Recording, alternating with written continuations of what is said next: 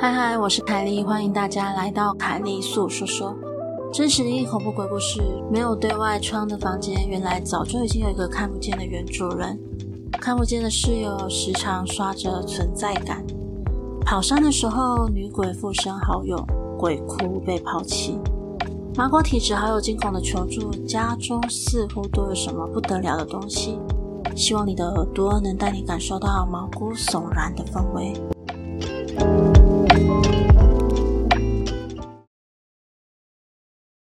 那么故事开始喽。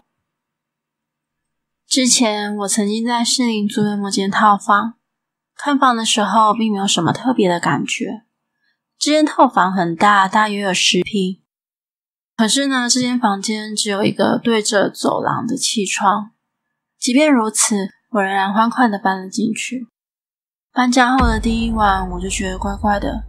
我感觉家里似乎有其他的东西在。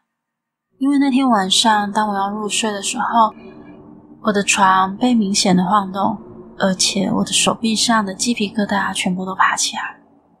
那明显不是地震，因为我床头柜上的台灯吊坠完全没有动静。我不晓得大家当下是怎么样的反应，反正我第一个想法是超级不爽的。今天搬家一整天，我累得要死，晚上还不能好好睡觉。我对着房间大骂：“有事明天说啊！现在我很累，我不想跟你说。”然而，那个东西继续着摇着我的床，它好像没有打算要停下来。唉，我真的爆气。我坐起来对着房间说：“你要现在谈是不是？我付房租还有押金的，你说想要我搬出去，不爽你就出去，要么吐出房租还我。”然后我的床就不摇了。后来我安稳的睡了。就这样，我住了一阵子，我发现，诶，这个看不见的室友其实人还不错。我之前有几次忘记锁门，他还会提醒我，叫我去锁。例如像是摇我的床，或是让门附近的东西掉下来。他真的是一个好室友呢。住了一年多后，找了个真人室友一起住。偶尔他不在家，我会边洗澡边唱歌。然而就在某天，我在浴室高歌一曲的时候。浴室架子上的瓶瓶罐罐全部掉了下来。照理说不可能掉下来啊，因为那是一个铁架，挡得好好的。我第一个想法是，看不见的室友现在是在嫌我唱歌难听，是不是？这念头一闪过去，就像印证我的话一样，厕所的灯开始闪烁。可是我前几天才换灯泡，诶，怎么可能那么快坏？我当时心里就大叫说。耶，你真的嫌我唱歌难听哦！于是为了感激他这么捧场，我接着走音破音，还尖叫给他听。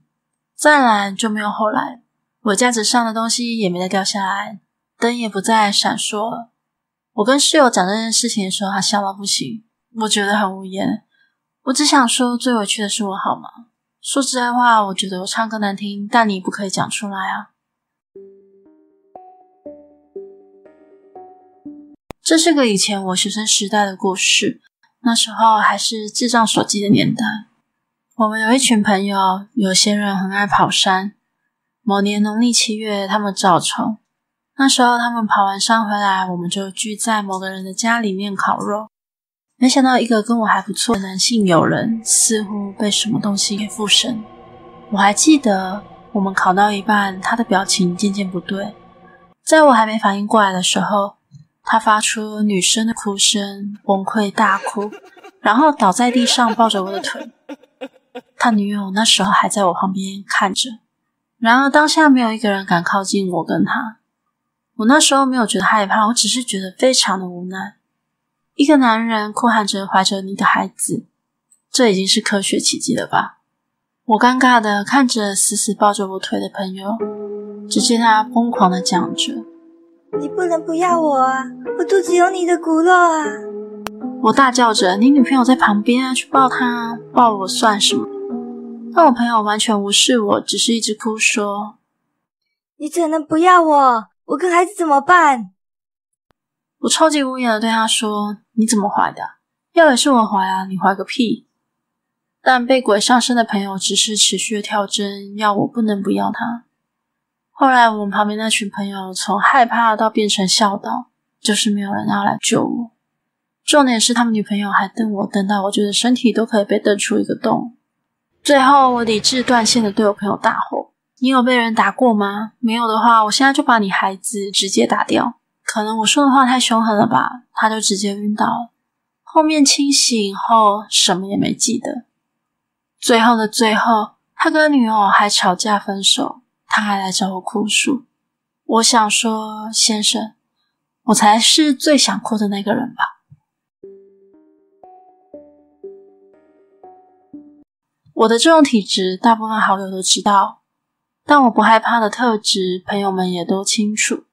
有一个朋友，他就问我说，能不能去他家住个几天？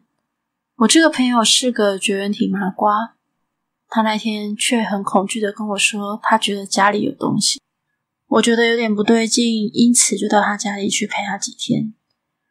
那一天我到他家后，睡觉的时候我就明显的知道自己被压了。因为我躺下不到几分钟，我全身就不能动，可我眼睛是睁开的，而且还没有明显的睡意。正当我心想“哇，我人生第一次被鬼压床，有够新鲜”的时候，我的眼前缓缓出现一个半透明黑影，半腐朽、露出骨头的脸。我第一个想法是：“哦，长这么丑，你还敢来压我床？”奈何我身体还是动不了，所以我只能睁大了眼瞪着他。也不晓得他是不是听到我的想法了。他腐朽的那半张脸慢慢的变回正常，有皮肤，有眼睛。没几秒后，我就发现身体可以动。我第一个反应是下意识赏他一巴掌，然后不知道是不是我的错觉，我似乎看到他摸着脸，感觉一脸委屈。而他是我遇过这么多次第一个让我看到的，其他我都是有感觉，或是很少数模糊黑影这样。这就是我跟灵界朋友打交道的经历。故事结束了。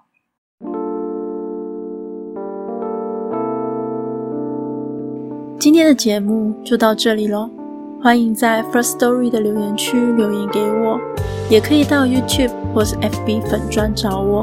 下次你想听听什么故事呢？我们下次见喽。